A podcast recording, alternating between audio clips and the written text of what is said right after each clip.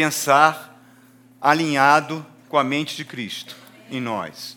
Isso é fundamental, irmãos. Convido os irmãos a abrirem o nosso texto base, que é o texto que nós estamos usando desde o início. Por favor, abram na carta de São Paulo aos Coríntios, no capítulo 2, na primeira carta de São Paulo aos Coríntios, capítulo 2, verso 12. Nós, porém, não recebemos o espírito do mundo, mas o espírito procedente de Deus, para que entendamos as coisas que Deus nos tem dado gratuitamente. Dela também falamos, não com palavras ensinadas pela sabedoria humana, mas com palavras ensinadas pelo Espírito, interpretando verdades espirituais para os que são espirituais. Quem não tem o Espírito, reparem que é o E maiúsculo, né, irmãos? Ele estava falando do Espírito de Santo de Deus, a terceira pessoa da Santíssima Trindade. Quem não tem o Espírito não aceita as coisas que vêm do Espírito de Deus, pois lhes são loucura e não é capaz de entendê-las, porque elas são discernidas espiritualmente. Mas quem é espiritual discerne todas as coisas, e ele mesmo por ninguém é discernido. Pois quem conheceu a mente do Senhor para que possa instruí-lo? Nós, porém, temos a mente de Cristo. Vamos repetir essa última frase? Nós, porém, temos a mente de Cristo. Por favor, irmãos, orem por mim, para que eu possa ser usado pelo Senhor para abençoar as nossas vidas hoje. Espírito Santo, muito obrigado pela oportunidade que tu nos dá de aprendermos, de crescermos na tua palavra. Fala conosco nessa noite, Pai. Fala conosco, Pai. Não permita que nenhum obstáculo na minha mente, no meu ser, possa dificultar a transmissão da tua palavra, que ela é poderosa, que ela não volta vazia, que ela continue nos transformando. Em nome de Jesus, abençoa esse culto, Pai. Abençoa esse momento com a tua santa palavra. E toca, abre mente, abre coração nessa noite, Pai, para que haja entendimento, para que a semente não caia no ao meio do caminho, para que ela não caia em terra que não prospere, Pai que as nossas mentes possam receber e crescer nesse conhecimento. É o que te pedimos e agradecemos em nome de Jesus. Dá um abraço ao seu irmão, querido. Fala uma palavra boa para ele. Podem sentar. Eu vou fazer uma pergunta. Quem crê que Jesus Cristo é Deus? Amém. Quem crê que Senhor Jesus é o Deus das suas vidas? Amém. Amém. Você não poderia responder nenhuma dessas perguntas como você respondeu, se não fosse a presença do Espírito Santo dentro de você. Ninguém pode chamar Jesus Cristo de Deus, de Senhor, a não ser que seja por meio do Espírito Santo. Porque a nossa mente natural, a nossa mente carnal, o nosso pensar não consegue entender as coisas do Espírito Santo de Deus, porque são loucura se você não tem o Espírito Santo de Deus, você não é cristão. Só é cristão quem tem o Espírito Santo de Deus morando, habitando dentro de si. Senão você é um religioso. Só é cristão aquele que confessa Jesus Cristo como Senhor das suas vidas. E somente pode confessar Jesus Cristo como Deus e Senhor das suas vidas, porque o Espírito Santo, a terceira pessoa da Santíssima Trindade, da Santíssima e Bendita Trindade, resolveu, pela sua soberania, pelo seu amor, morar dentro de você. O Espírito Santo fez morada dentro de você. E é por isso que você declara que Jesus Cristo é Deus, que Jesus Cristo é o Senhor. E qual é o objetivo do Espírito Santo vir morar dentro de você? A Bíblia diz que o Espírito Santo habita em nós para transformar-nos em pessoas santas. E o que, que é santidade? Santidade, irmãos, não é você deixar de fazer alguma coisa. Ah, não vou fazer isso, não vou fazer aquilo, ou vou me esforçar para fazer isso, ou vou me esforçar para ser uma pessoa melhor, mais bondosa. Não, isso não é santidade. Santidade é o Espírito Santo trabalhar em mim, trabalhar em você, para que a gente se pareça cada vez mais com Jesus Cristo, a fim de que Jesus Cristo seja o primogênito dentre muitos irmãos. Então, a obra do Espírito Santo é uma obra de transformação. O Espírito Santo veio habitar em nós, graças ao que Jesus fez na cruz do Calvário. Por isso ele veio habitar em nós e ele veio e todo dia nós estamos sendo submetidos a esse processo de transformação. A Bíblia fala: "Não vos embriagueis com vinho, porque o vinho causa dissolução". Então, mas enchei-vos do Espírito Santo. Por que, por que, que o apóstolo Paulo usou essa analogia? Por que, que ele está é, nos convidando a sermos cheios do Espírito Santo? E ele está usando essa analogia do vinho. Por quê? Porque quando você toma um copo de vinho, o álcool já começa a penetrar pela sua corrente sanguínea. Se você toma dois copos de vinho, três copos de vinho, a sua mente começa a ser afetada por esse álcool que está correndo nas suas veias. Se você toma quatro copos de vinho, cinco copos de vinhos, o que, é que vai acontecer? Daqui a pouco, quem está controlando o seu falar, quem está controlando as suas emoções, quem está controlando o seu ser é o vinho. E isso o apóstolo Paulo está falando.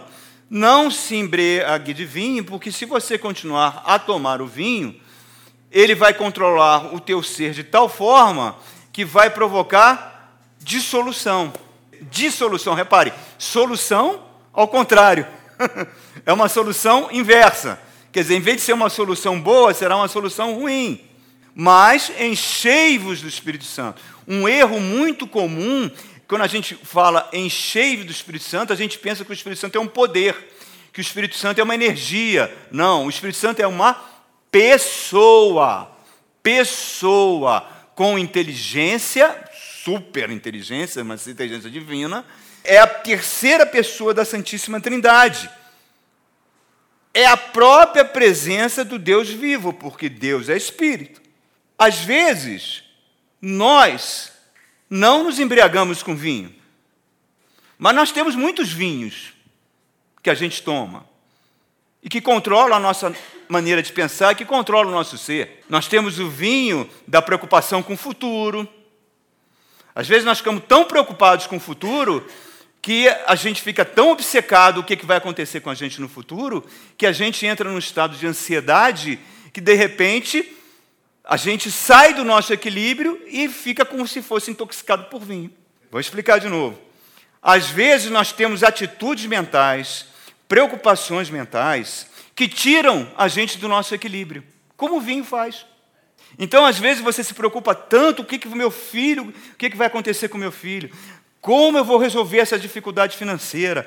Como eu vou enfrentar isso? Como eu vou enfrentar aquilo? A gente começa a entrar num processo mental tão grande, tão grande, que esse processo mental começa a dominar todo o nosso ser, começa a dominar todas as nossas emoções, começa a dominar todos os nossos sentimentos como o vinho faz.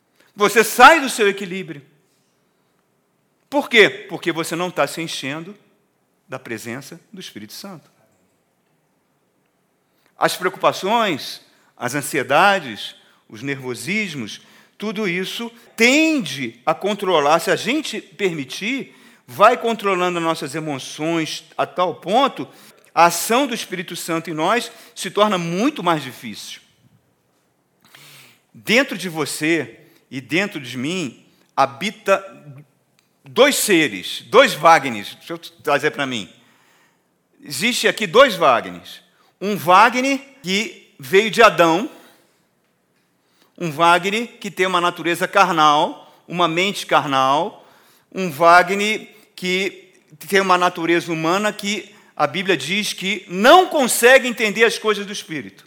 Essa natureza emocional, intelectual que eu tenho e que você tem, por mais inteligente que você seja, não consegue entender as coisas do espírito, porque as coisas do espírito são de uma outra esfera que não é a sua inteligência carnal e natural.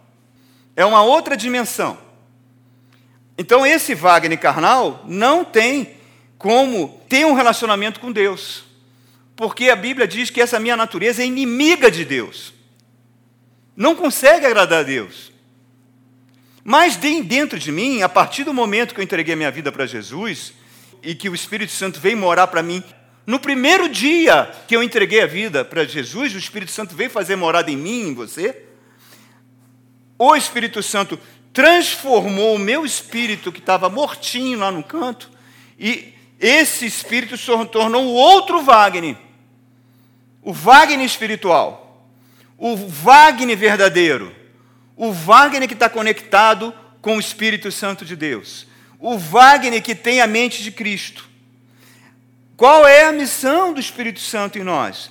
Permitir que esse Wagner, você pode trazer para a sua vida com seu nome, esse Wagner, que é o verdadeiro homem interior nosso, que se renova todo dia, como a Bíblia fala, porque o Wagner natural está ficando cada vez mais velhinho. Qual é o destino do Wagner natural? Caixão. Se, Deus não, se Jesus não voltar, é virar pó. Correto? Agora, o Wagner espiritual, não. Ele se renova todo dia. E o que, que o Espírito Santo quer? Ele quer que esse Wagner espiritual que tem a mente de Cristo dirija a minha vida. As minhas emoções, os meus sentimentos. Isso é ser cheio do Espírito.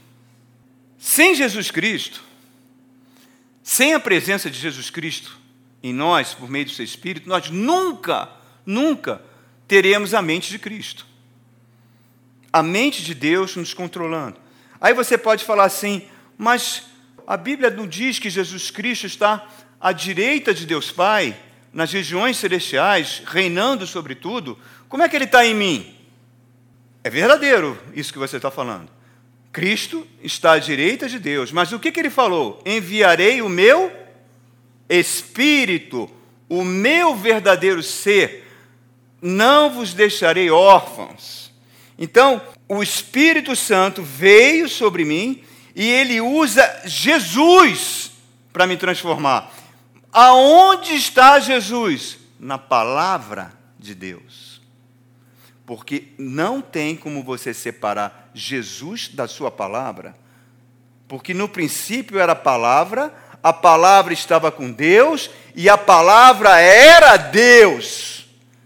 E a palavra se fez carne, habitou entre nós e vimos a sua glória que é a glória do unigênito de Deus. Então repare, a palavra é Jesus. Então o Espírito Santo pega a palavra, e isso ele só faz, ele faz isso no ambiente da igreja, porque ele escolheu ser assim. Edificarei a minha igreja. Então, no ambiente da igreja, o Espírito Santo pega isso que está sendo pregado nessa noite, a palavra de Deus, e trabalha dentro do nosso coração. Foi isso que Jesus falou na parábola do semeador. Jesus falou que o semeador saiu a semear. A semente, ele fala, é a palavra de Deus. A semente tem o DNA de Deus. Essa semente é lançada. Se a minha mente carnal está preocupada com tantas coisas, com celular, com várias coisas ali, está pensando em outras coisas, essa semente não penetra no meu coração, ela cai na beira do caminho e os espíritos malignos a roubam. Se essa semente cai no meu coração, mas eu começo a enfrentar lutas, começo a enfrentar os problemas da vida e falo: Meu Deus, depois que eu virei crente, minha vida piorou. É só luta, só luta, só luta. Aí o que, que ele diz? Eu me escandalizo, a semente vai embora. Não adiantou nada. Ou a semente cai no meu coração. Ai, mas eu estou preocupado com o trabalho, eu tenho que estudar para um concurso. Não, não vou à igreja hoje, não vou. Não, as preocupações da minha vida são mais importantes. Sufocou a palavra. Mas a palavra que penetra no seu coração e você recebe, fala, fala Espírito Santo, transforme-me com essa palavra, ela vai te transformando na imagem do Senhor Jesus. E aí você passa a ter uma das coisas mais poderosas do mundo, a mente de Cristo funcionando em você. Se eu fizer uma pergunta para vocês, vocês querem ser escravos ou querem ser livres? Quem quer ser escravo? Ninguém. Se tivesse alguém, a gente ia orar agora, né, irmão? Ninguém quer ser escravo. Todos nós queremos ser livres. Todos nós queremos experimentar o melhor de Deus, o shalom de Deus, a prosperidade de Deus, as bênçãos de Deus sobre a minha vida e sobre a sua vida. E é isso que Deus quer na sua vida. Esse é o propósito de Deus. Está em Jeremias capítulo 29, ele fala: Eu sei os pensamentos que eu tenho a vosso respeito. Pensamento de paz e de prosperidade para dar o fim que desejais. Então, esse é o objetivo do Espírito Santo. E, com isso, o que, que Jesus Cristo falou? Conhecereis a verdade, e a verdade vos libertará. Reparem, é um processo. Você vem para o culto, você ouve a palavra de Deus, sem nenhuma explicação, sem você saber como isso acontece, porque Jesus falou que esse processo é sobrenatural. Ele fala: o vento sopra de qualquer direção, o espírito sopra de qualquer direção, você não sabe de onde ele vem, de onde ele vai, e assim são todos que são guiados pelo Espírito Santo de Deus. Aquilo vai trabalhando em você, e você vê, cara, eu não sou mais a mesma pessoa. Eu não gosto mais daquilo que eu gostava antes. Aquilo vai acontecendo dentro de você. O que, que é isso? É a palavra mudando você com a ação do Espírito, e aí aquilo vai chegando para você e vai fazendo uma libertação progressiva. O seu espírito já está livre, mas a sua mente não, irmãos. A minha mente, a sua mente ainda é uma mente carnal. E é uma mente que ainda gosta de coisas que Deus não gosta. Então, essa libertação é um processo espiritual de crescimento. É muito lindo, é muito lindo quando uma pessoa entrega a vida a Jesus, desce as águas no batismo. É lindo demais. Mas é mais lindo quando chegar o dia da morte dela, saber como ela está com Jesus. Não importa tanto quanto você o dia que você começou, e sim como você vai terminar a sua caminhada. Como você termina a sua caminhada com o Senhor Jesus. Isso é mais importante do que você vir cheio de alegria, cheio de gás, aí começa a enfrentar lutas, começa a enfrentar uma coisa aqui, daqui a pouco, cadê você? Sumiu. Tenta imaginar esse pequeno templo aqui, cheio de psiquiatras e psicólogos mais brilhantes do mundo. Se você faz de conta que aqui está tendo uma conferência e você convidasse os psiquiatras e os psicólogos mais inteligentes, mais brilhantes, que escrevem artigos de pesquisa científica, os homens com uma inteligência fantástica, profundos conhecedores do deveriam ser, né, profundos conhecedores da alma humana. Se um desses psiquiatras aqui se levantasse, viesse aqui na frente e fizesse o convite que Jesus fez, os outros psiquiatras iam achar que ele surtou. Iam botar uma camisa de força nele. Enlouqueceu. Qual foi o convite que Jesus fez? Vinde a mim, todos que estão cansados e sobrecarregados, e eu vos aliviarei. Aprendei de mim, que sou manso e humilde de coração. Venham a mim, que do seu interior fluirão rios de água viva. Já pensou se um psiquiatra falasse isso? Os estudos mostram, e eu estava lendo uma pesquisa científica que fala que muitos psiquiatras e muitos psicólogos, ele, de tanto lidarem com os problemas das pessoas, de ouvirem os problemas das pessoas, mesmo que tentem não se envolver com o problema das pessoas, até por uma questão de saúde deles próprios, muitos deles têm uma carga emocional pesadíssima. Nessa pesquisa dizia que muitos deles tinham dificuldade de lidar com as suas próprias emoções. Muitos desses psiquiatras e desses psicólogos estavam tendo um processo de envelhecimento precoce, de tanto ouvir o problema dos outros, e às vezes problemas barra pesadíssimos. Por quê? Porque eles são homens, que nem você, que nem eu, frágeis. Então aquele ditado médico, cura-te a ti mesmo, não se aplica. Você pode chegar para uma pessoa, querido, que está tendo uma crise de depressão, misericórdia, entendam isso. Eu não tenho nada contra uma pessoa fazer um tratamento terapêutico, uma terapia, nada contra, nada contra a pessoa tomar medicação, não, nada contra, nada contra, desde que seja por um tempo na vida e não uma rotina de vida. Apesar desses psiquiatras prescreverem remédios antidepressivos, a pessoa está numa crise de depressão e ele prescreve um remédio antidepressivo, tudo bem, aquele antidepressivo pode trazer algum alívio, algum alívio ali sobre aquele sofrimento, sobre aquela dor que aquela pessoa está sentindo. Pode fazer algum efeito no corpo, mas o antidepressivo não vai dar o prazer de viver. Se você está sofrendo uma crise de ansiedade e toma aí um antiansiolítico, aquele antiansiolítico pode aliviar sua crise de ansiedade, mas não vai te trazer a serenidade, a paz de espírito. Porque ele vai tratar de uma área da sua carne. E você é, antes de tudo, um homem espiritual, uma mulher espiritual vivendo num corpo de carne, não o contrário. Quando Deus fez Adão do pó da terra, ele soprou nele o seu espírito. Então nós somos, antes de tudo, seres espirituais, vivendo num corpo. Dentro de mim, existe agora um poder que está me levando cada vez mais, cada vez mais, cada vez mais, cada vez mais, por meio da palavra de Deus, por meio da comunhão com o Espírito Santo, o Espírito Santo está fazendo uma obra dentro de mim, dentro de você, que ela não tem prazo para acabar.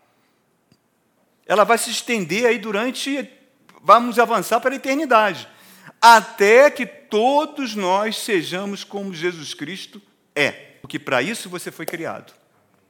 Mentalidades que nós podemos desenvolver que vão impedir essa vida de Deus em nós esse mover do Espírito Santo em nós, essa implantação da mente de Cristo em nós, que vão bloquear algo fundamental. Nós temos cinco sentidos no nosso corpo, mas o sentido espiritual é a nossa fé. A fé é que dá a possibilidade de a gente enxergar no invisível. A fé traz as coisas do invisível para o visível.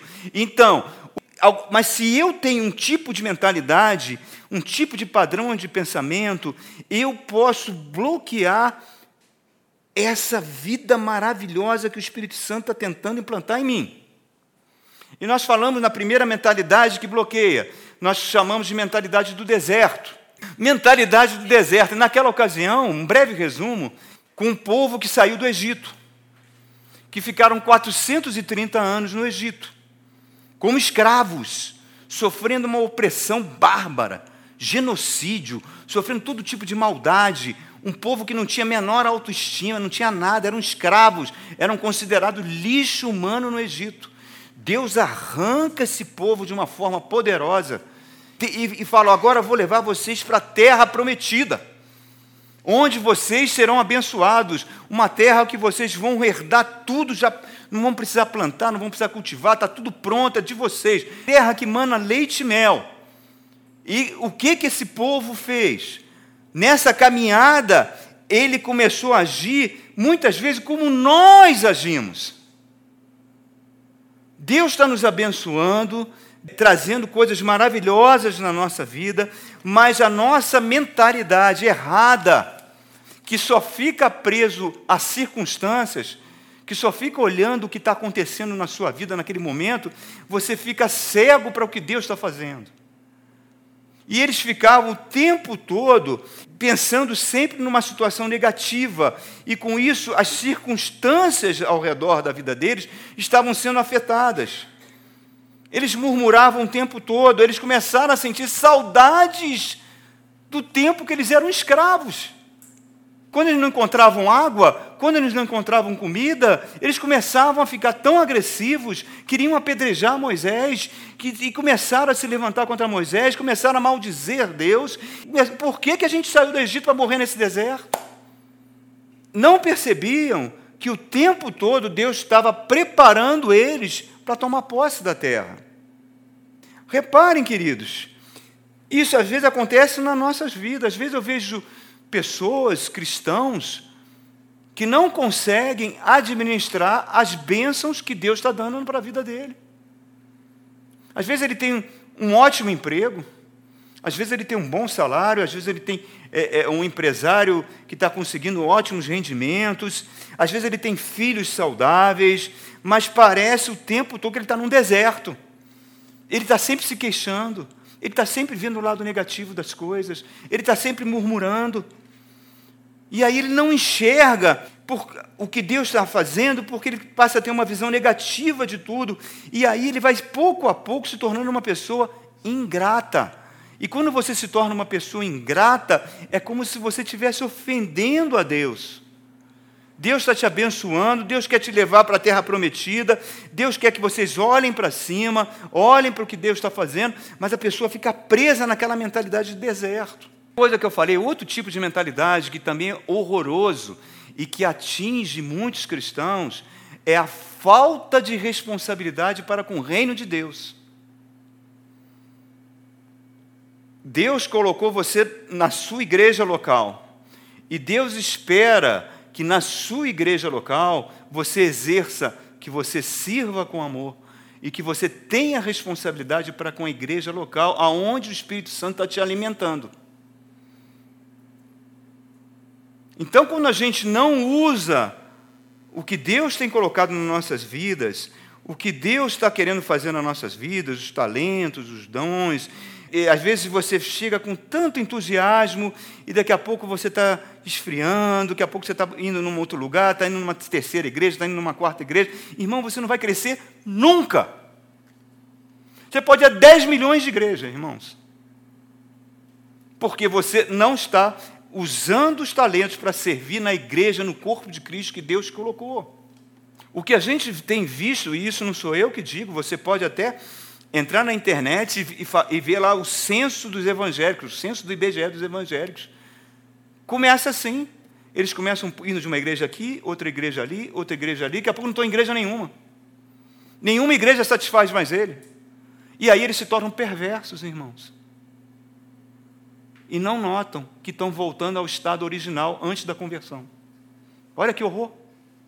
Eu tenho horror, horror, eu fico arrepiado. Eu, eu não gosto de, de, entrar em Facebook de ninguém, porque eu tenho horror aos comentários. Uma vez eu, eu, eu li um comentário falando mal de um pastor, eu falei, não acredito que um cristão está escrevendo um negócio desse. Ele dá opinião sobre tudo, ele entende tudo, ele sabe tudo. E tem uma língua, irmão, que quando ele morrer não vai dar dentro do caixão. Só que a língua dele está nos dedinhos dele, que ele digita ali, irmãos. Maldade, perversidade. Porque perderam o primeiro amor. Perderam o primeiro amor. Deus chegou para esse povo e falou: olha, aqui está a faca, aqui está o queijo, mas vocês é que têm que cortar o queijo. Nós cantamos aqui, não tenha sobre ti qualquer trabalho, qualquer que seja. Mas isso não é para você ficar na rede esperando Deus fazer tudo por você, porque Deus já deu o Espírito Santo, a terceira pessoa da Santíssima Trindade, que com Ele não existe nada impossível na sua vida. Então Deus espera que exatamente que a gente faça algo à luz da palavra que nós estamos recebendo. Lá em 1 de Pedro, ele fala: lance os seus cuidados para Deus, sim, mas não as suas responsabilidades. Nós somos seres moralmente responsáveis.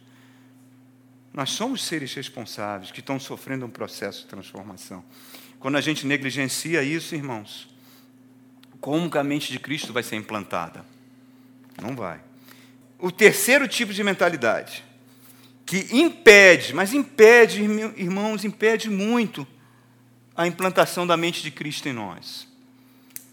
nós primeira do deserto, a segunda a mente irresponsável e a terceira que eu vou falar nessa noite é a tendência que eu e você, eu e você temos de fugir das dificuldades, querer fugir dos problemas, querer fugir das lutas. E muitas vezes procurarmos atalhos. O profeta Moisés, lá em Deuteronômio 30, 11, quando ele está reunido com o povo, ele fala: Olha, os mandamentos de Deus não são difíceis. Não são difíceis de serem obedecidos. Deus não deu para mim e para você mandamentos impossíveis de serem obedecidos. Não são difíceis. Muitas vezes a gente está fazendo um aconselhamento pastoral e a gente vê um irmão, uma irmã falar: É, pastor, eu sei que o senhor está falando é, é certo. Eu sei que eu tenho que tomar essa atitude. Eu sei que eu tenho que realmente mudar nesse aspecto, eu tenho que fazer isso, mas é muito difícil. E por isso que eu não consigo fazer, ou, não, não me esforço para fazer.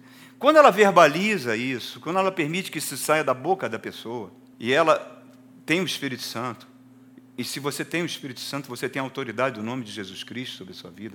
Quando você fala isso, você está dando permissão para que espíritos malignos ajudem você a não cumprir, a não obedecer a Deus, a tornar a sua vida mais difícil a tornar a sua vida mais complicada, a fazer que as dificuldades sejam maiores.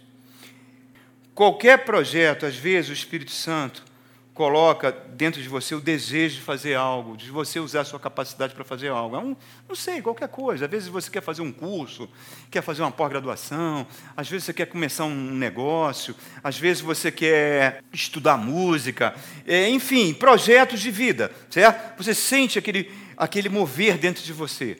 Aí você começa a fazer, às vezes com muito entusiasmo, dá partida. Daqui a pouco aquilo está esmorecendo, está esmorecendo, aí você está engavetando, quem sabe um dia, quem sabe outro dia, daqui a pouco você esqueceu e aquilo ficou. Quando o Espírito Santo está dentro de você, irmãos, o poder de Deus está dentro de você, quando ele te levar para ir em frente, Ele vai te capacitar. Ele vai te capacitar. Quando você retrocede, quando você desiste, isso mina a sua fé. Mas quando você avança, mesmo no meio de muitas dificuldades e de muitas lutas, você não desiste, você prossegue, você está avançando. O que, que vai acontecer? O poder para que você avance cada vez vai se tornar maior. Eu já contei esse exemplo aqui. Eu estava na agência espacial, eu recebia um DAS lá naquela época. Começou a ter umas mudanças políticas dentro daquela agência muito forte. E eu tive que assinar, queriam que eu assinasse alguns documentos que eu falei, cara, não vou assinar esse negócio. Que isso aqui não está legal, não está bacana, não, não vou, daqui a pouco eu vou me comprometer com isso, não quero ficar mais aqui. E eu precisava daquele dinheiro, irmãos. Como eu precisava. Comecei a colocar diante de Deus e uma vez, olhando a página do CNPq, abri uma bolsa para pesquisa de pós-doutorado. Eu já tinha o doutorado na área de geotecnia, que não é uma área que eu conheço. Um curso lá da engenharia civil, da pós-graduação da geotecnia. Aí eu fui, concorri com essa bolsa, teve um edital, concorri e, e fui qualificado para o CNPq para fazer o pós-doutorado. A bolsa era um pouquinho inferior ao que eu ganhava na agência. Poxa, para mim foi ótimo. Só que quando eu cheguei lá, eu vi a minha ignorância no assunto. Como é que eu vou fazer um pós-doutorado que eu não conheço sobre o assunto que eu vou fazer? Isso me, dá um pânico, irmão. Eu falei, camarada, se eu for reprovado nisso aqui, abri mão de emprego, agora como é que vai ser? Aí eu comecei, como pós-doutor, a assistir às aulas na graduação, para começar a entender aquele assunto que eu ia. Loucura. Nunca façam isso a não ser que o Espírito Santo mande. Aí aquilo foi me trazendo uma angústia tão grande que uma vez eu, eu contei, eu acordei Cristina à noite, eram duas da manhã, eu não dormia. Eu falei, Cristina, Cristina, acordei. Ela cheia de sono. Eu falei, Cristina, o que, que eu fui fazer lá, aquele pós-doutorado, Cristina? Por que, que eu fui sair da. Ela cheia de sono. Eu agora estou angustiado. Ela, Espírito Santo, dá a paz de Cristo para ele. Faça ele acalmar. Aí eu dormi, irmãos. E quando eu acordei, acordei com tantas ideias. Eu me lembro que eu peguei a bicicleta. Eu ia sábado, eu saía aqui do Sudoeste, pedalava até o UNB e ficava a manhã toda de sábado num laboratório de solos. Abria as instruções técnicas para fazer análise de solo, nunca tinha feito isso, irmão. E pegava solo por solo e ficava fazendo os ensaios, os testes. E dentro de cinco meses já estava dominando aquele assunto. E foi isso que me possibilitou depois ser professor do lá. É isso que eu estou tentando explicar para vocês, irmãos. Com a presença do Espírito Santo dentro de você, não há limitação. Não há bloqueios, irmãos. Agora, nossa mente pode ser o principal inimigo nosso. Nossa mente é o principal inimigo nosso, irmãos. Algumas vezes você vai ser impulsionado pelo Espírito Santo, você vai ter que tomar decisão para avançar, mas às vezes o Espírito Santo vai te dar um, uma decisão que você tem que abandonar aquilo. Às vezes é um negócio que você tem que fechar, alguma coisa você tem que abandonar. Como saber? Como saber se isso está vindo do Espírito ou não? Colossenses capítulo 3: Seja a paz de Cristo o árbitro em vossos corações. Se é do Espírito, você vai sentir paz. Para abandonar ou para continuar. Entendeu, irmãos? Você vai sentir paz. Cara, temos que parar. Começar do zero. Ah, não, tem que continuar. Mas para isso eu preciso de palavra de Deus aqui dentro. Dentro da sua mente. O que você está fazendo nessa noite é investindo nisso, irmãos. Quando as coisas ficarem difíceis, e vão ficar, certamente vai ter momentos que você vai suar frio, vai ter momentos que você vai falar: por que, que eu me meti nisso? Hebreus fala que você pode se achegar ao trono da graça de Deus a hora que você quiser para receber socorro para as suas necessidades. A Bíblia fala que em Hebreus capítulo 4, que sem fé é impossível agradar a Deus, porque quando eu me aproximo de Deus, Ele é galardoador, quer dizer, Ele é abençoador daqueles que o buscam. Então eu vou receber poder para continuar. Porque Ele é o penhor da nossa herança. A presença do Espírito Santo em você é, é como se Deus estivesse penhorando a palavra dele. Eu quero que na sua vida você conquiste isso, isso, isso, isso, que você tenha uma família abençoada, que você tenha... Eu coloquei o meu espírito em você para isso. E eu quero que você avance nisso haverá momentos que os caminhos serão muito difíceis. Haverá momentos que as lutas serão muito difíceis. Eu estou passando por uma luta muito grande agora com a operação da Cristina. Nós estamos passando. Não tem sido fácil. Então, haverá momentos que será muito difícil, irmãos. Mas, pelo que eu aprendi com o Espírito Santo até essa idade que eu estou hoje, dia 5 de junho faço aniversário. O que eu aprendi nessa caminhada é que todos os caminhos difíceis que eu trilhei é pedagogia do Espírito Santo em mim. O Espírito Santo é um pedagogo. Irmão, se não fosse isso, eu não estaria aqui essa noite. Eu não teria estrutura emocional para estar pregando aqui, falando isso para vocês. Não teria. Eu estaria muito preocupado com o que está acontecendo. Se eu estou falando isso, é porque eu recebo do Espírito Santo força para continuar, para pregar a palavra. Deus conduziu, olha só, está lá em Êxodos, Êxodo 13, 17. Lá em Êxodo 13, 17, tem uma coisa fantástica que Deus fala. Deus fala assim para Moisés: Quando eu tirei o povo do Egito, o caminho mais curto para a terra prometida tinha que passar pela terra dos filisteus. Era o caminho mais curto. Mas eu levei o meu povo pelo caminho mais longo, onde eles tinham que atravessar o Mar Vermelho. Por quê? Porque se eles saem do Egito com essa mentalidade de escravo que estava ainda na, correndo nas, nas veias dele, na hora que eles vissem os exércitos do faraó na cola deles, eles iam voltar para o Egito. Iam desistir. Para que eles não desistissem, eu levei eles para o caminho mais difícil. Aí você começa a entender por que, que faltava água de vez em quando. Deus levava eles ao limite. Até Moisés bater com um pedaço de pau na rocha e dali saía água. Queriam comida, Deus mandou pão do céu. Deus estava mostrando, treinando eles, fortalecendo eles, para eles entrarem na terra prometida e conquistarem a terra prometida. Se eles vão pelo caminho mais curto, eles não iam ser treinados, irmãos. Eles não conseguiriam vencer aquelas dificuldades.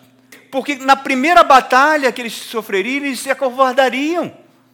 Não foi isso que o Espírito Santo fez com Jesus, quando Jesus saiu das águas do batismo? Onde que o Espírito Santo levou Jesus? Assim que ele saiu do batismo, onde foi? Para o deserto. Para quê? Com qual foi o objetivo? O objetivo, o Espírito Santo levou Jesus para o deserto. Para que ele passasse pela mesma tentação que Adão passou. Por isso que Jesus é conhecido como o último Adão. O Espírito Santo levou para que a própria pessoa de Satanás se apresentasse e fizesse a mesma tentação que ele fez com Adão e Adão caísse. Só que Satanás é tão cruel que esperou 40 dias para aparecer. Esperou ele ficar com fome, sem comer durante 40 dias, sem beber durante 40 dias, quando ele tivesse extremamente fraco, extremamente debilitado, porque ele não estava usando sua capacidade de Deus, aí o diabo aproximou-se dele e falou: Que é isso que eu estou vendo aqui? Tu é Deus? Está com fome nessas pedras aqui? transforma em pão. Não é isso que o crente, que Satanás faz com muito crente? Por que você está passando por essas dificuldades todas, cara? Pô, para quê? Dá um jeitinho aqui, dá um jeitinho ali, faz uma aliança aqui, faz uma aliança aqui. Não precisa você passar por isso. Você é filho do rei. Deus vai te abençoar. Não é isso que o diabo faz? E a multidão de crentes estão fazendo, aceitando as iguarias que ele oferece? O que, que Jesus fala? Nem só de pão viverá o homem, mas de toda palavra que procede da boca de Deus. Aí o diabo pega ele, fraco, leva ele para o pináculo do monte, lá onde estava o templo, e fala aqui, ó, Salmo 91, Jesus, palavra de Deus. Aqui, Jesus, palavra de Deus. Os anjos do Senhor vão te sustentar nas suas mãos. Pula, Jesus. Tu não tem fé? A Jesus: Não tentarás o Senhor teu Deus. E aí ele tenta dar o golpe de misericórdia. Jesus, olha só, todos esses reinos do mundo são meus. Adão me deu. Adão me deu. Tudo é meu. Eu agora dou tudo para você. Dou todo esse poder para você. Tudo que você precisar. Só fique de joelho e me adore. Sai, Satanás. Somente ao Senhor prestarás culto. Reparem no que a gente aprende. Deus vai sempre nos levar para caminhos difíceis, irmãos, para que a nossa fé seja fortalecida. Não tem outro caminho, queridos. O caminho da bênção, o caminho do sucesso é um caminho de lutas. É um caminho de dificuldades. Por quê? Porque Adão fez um estrago em nós a nossa natureza carnal se tornou inimiga de Deus. Então o Espírito Santo vai sempre nos levar para esses caminhos, para que a gente enfrente essas coisas, para que a gente gere uma vida de dependência de Deus. E essa dependência, quanto mais dependente for, mais poder de Deus nós teremos. Josué era escravo, Josué nasceu escravo. Josué servia Moisés o tempo todo ajudando Moisés, servindo Moisés, era, era um empregado de Moisés, ele se colocou nessa posição. Quando Moisés eh, morre, Deus chega para Josué e fala: agora você, você vai pegar todo o meu povo e vai guerrear contra as nações nessa, em Canaã, e vai destruir todas as nações e vai conquistar a terra prometida. Eu sou com você, assim como fui com meu servo Moisés, eu serei com você. Aonde você botar a planta do seu pé, eu darei para você. A única coisa que eu quero que você faça é que você medite na minha palavra. De dia e de noite, não se desvie dela. E Josué se tornou um dos maiores generais da história humana. O problema da igreja do Senhor Jesus, desde que a igreja de Jesus começou, hein?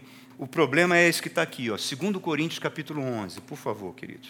Com 2019 anos de cristianismo, o problema é esse aqui. 2 Coríntios, capítulo 11, verso 3. O que eu receio e quero evitar, que assim como a serpente enganou Eva com astúcia, a mente de vocês, olha só o que ele está falando, como tem tudo a ver com o que a gente está pregando aqui. A mente de vocês seja corrompida e se desvie da sua sincera e pura devoção a Cristo. Pois se alguém lhes vem pregando um Jesus que não é aquele que pregamos, ou se vocês acolhem um espírito diferente do que acolheram, ou um evangelho diferente do que aceitaram, vocês toleram isso com muita facilidade. Esse é o problema da igreja. Desde que a igreja existe, Satanás entra na igreja travestido de anjo de luz para trazer um outro evangelho, para apresentar um outro Jesus.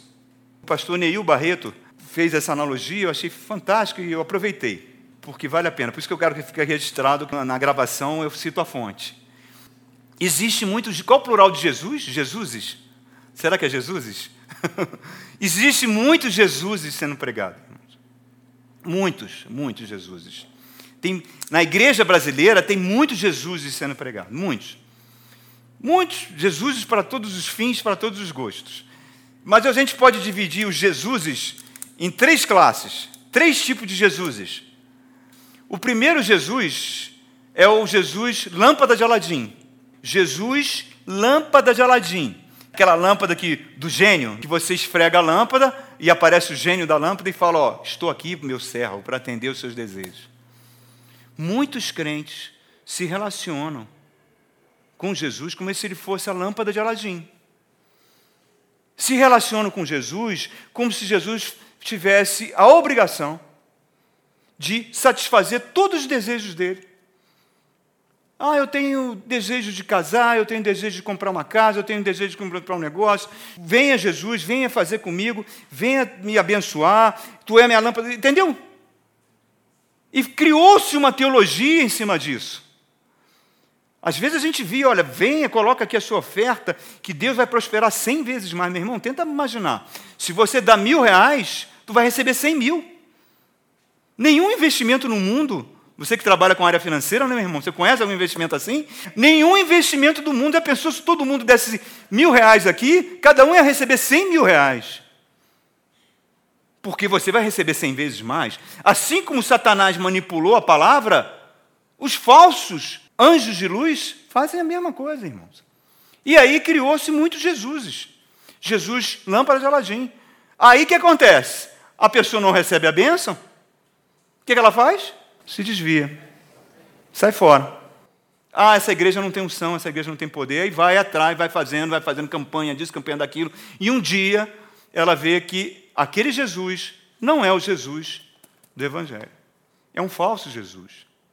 O segundo Jesus, muito comum na nossa igreja brasileira, é o Jesus milagreiro. É o Jesus onde você. O Jesus faz muitas curas, muitos milagres, onde o crente não fica doente. Crente que tem fé não fica doente. Ele está sempre com a saúde top. Ele está sempre em cima. Tudo na vida dele corre muito bem. Ele não precisa nem fazer exame médico, não precisa fazer nada. Ele é mais que vencedor, ele é fortalecido. É o Jesus que está sempre pronto a fazer milagres.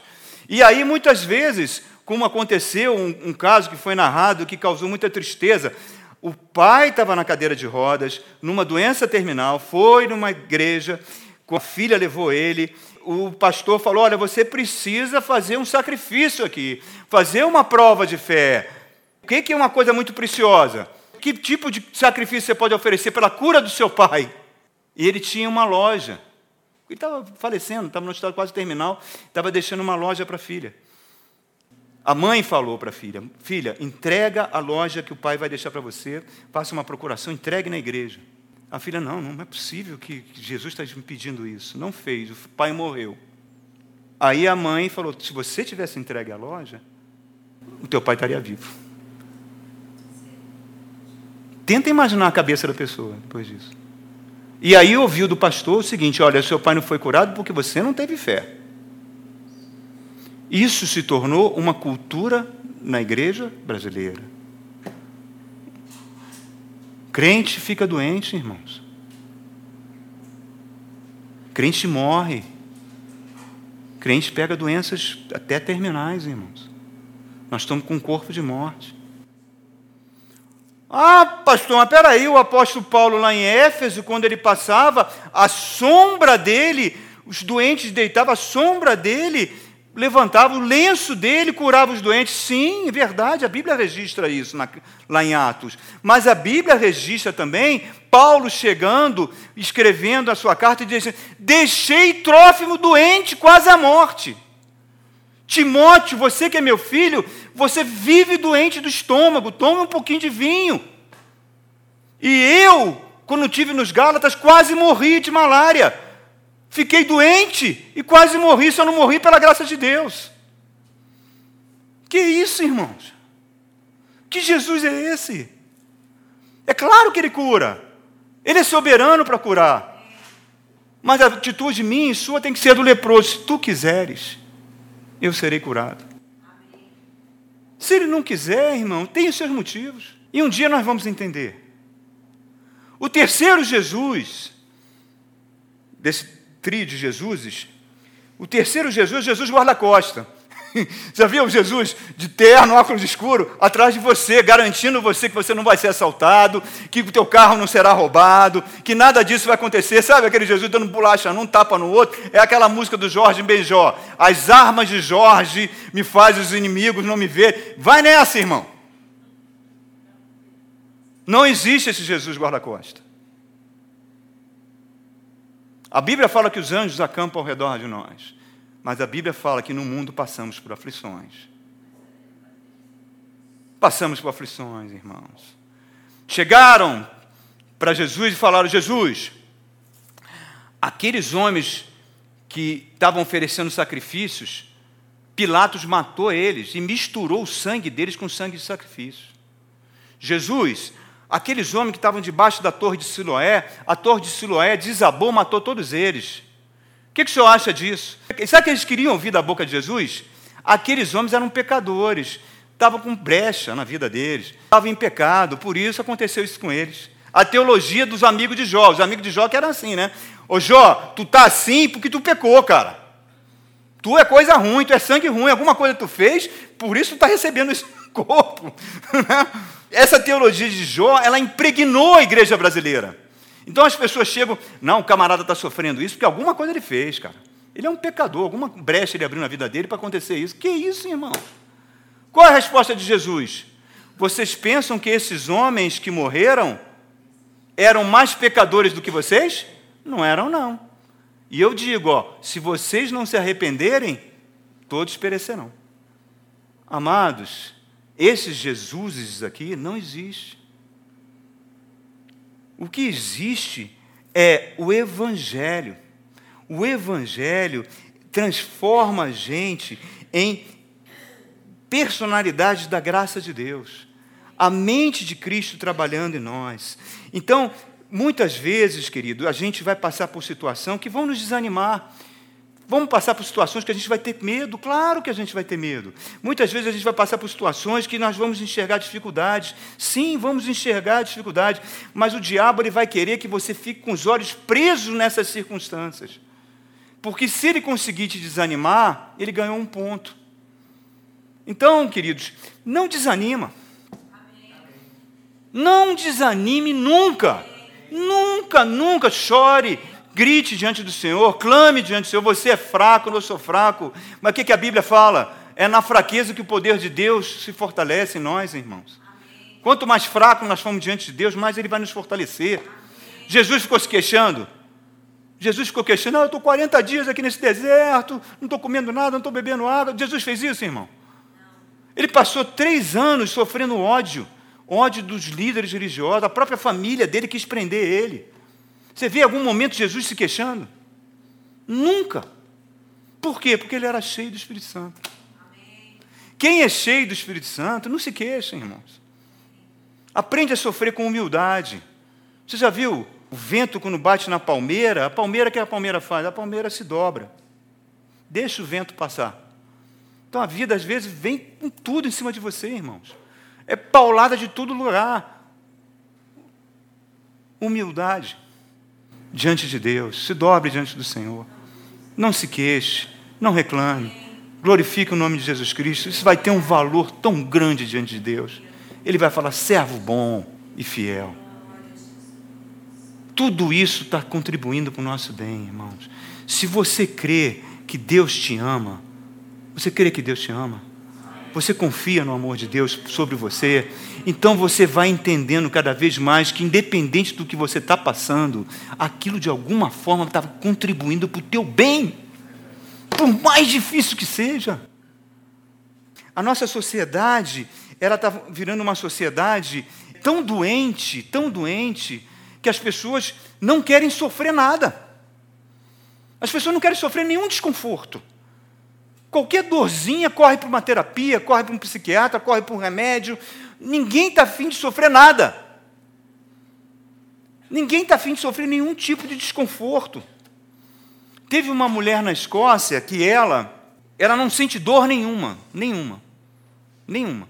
Aí parece que o ano passado ela sentiu um cheiro de carne queimada. Quando ela olhou, era o braço dela encostando no grill. E ela não sentia porque os nervos dela não transmitiam para a mente dela o perigo da dor. Você acha isso horrível? É, né, irmão? Você queria isso? Não. Você preferiria sentir a dor, né? Por quê? Porque na hora que você sentia dor, poxa, algo ruim está acontecendo. E por que, que a gente não é assim com as dores emocionais? Por que, que a gente gosta de fugir das dores emocionais? Por que, que a gente gosta de fugir das dores psíquicas?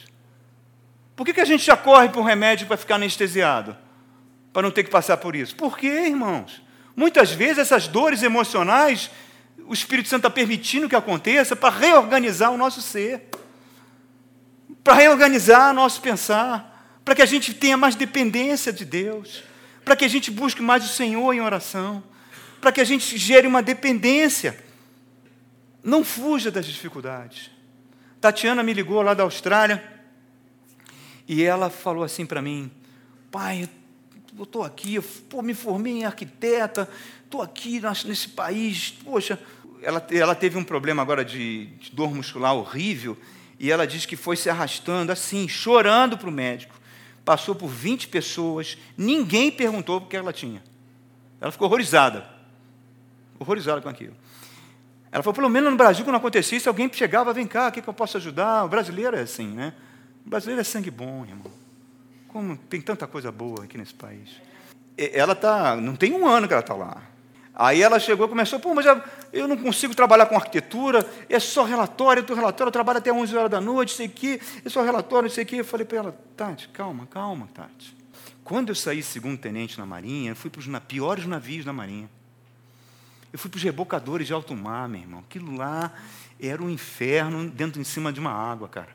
Tá? E, e davam para mim as piores funções que eu, como oficial, ficava revoltado de ter que fazer. Quando eu fiz os cursos, fiz cursos de inteligência computacional na Inglaterra, fiz vários cursos. Quando a Marinha me pegava de volta, ela me botava nas piores funções, que não tinha nada a ver com aquele curso. Fiquei muitos anos nisso. E hoje eu agradeço por tudo isso. Como isso foi importante para a minha formação e pelo que eu sou hoje. E pelo que eu conquistei. Então, minha querida filha, segura as pontas, para de reclamar, engole e dá um sorriso. Dá um glória a Deus. A gente tem que aprender, querido, que a nossa carne é acomodada. Nós somos pessoas acomodadas. E que se você permitir que o Espírito Santo te leve ele está te dirigindo, irmãos. Todos aqueles que são guiados pelo Espírito Santo de Deus são filhos de Deus. E o Espírito sopra para onde Ele quer. Às vezes você não entende por que, você está passando por isso. Você não entende por que, que você está passando por essa dor. Você não entende por que, que esse sofrimento caiu sobre você. Você não entende por que, que essas coisas estão caindo sobre você. Você fica confuso e tal, mas olha, olha que aquilo vai acontecendo na tua vida e você vai permitindo ao Senhor, eu confio em Ti, eu sei que Tu está cuidando de mim, vamos embora, vamos nessa.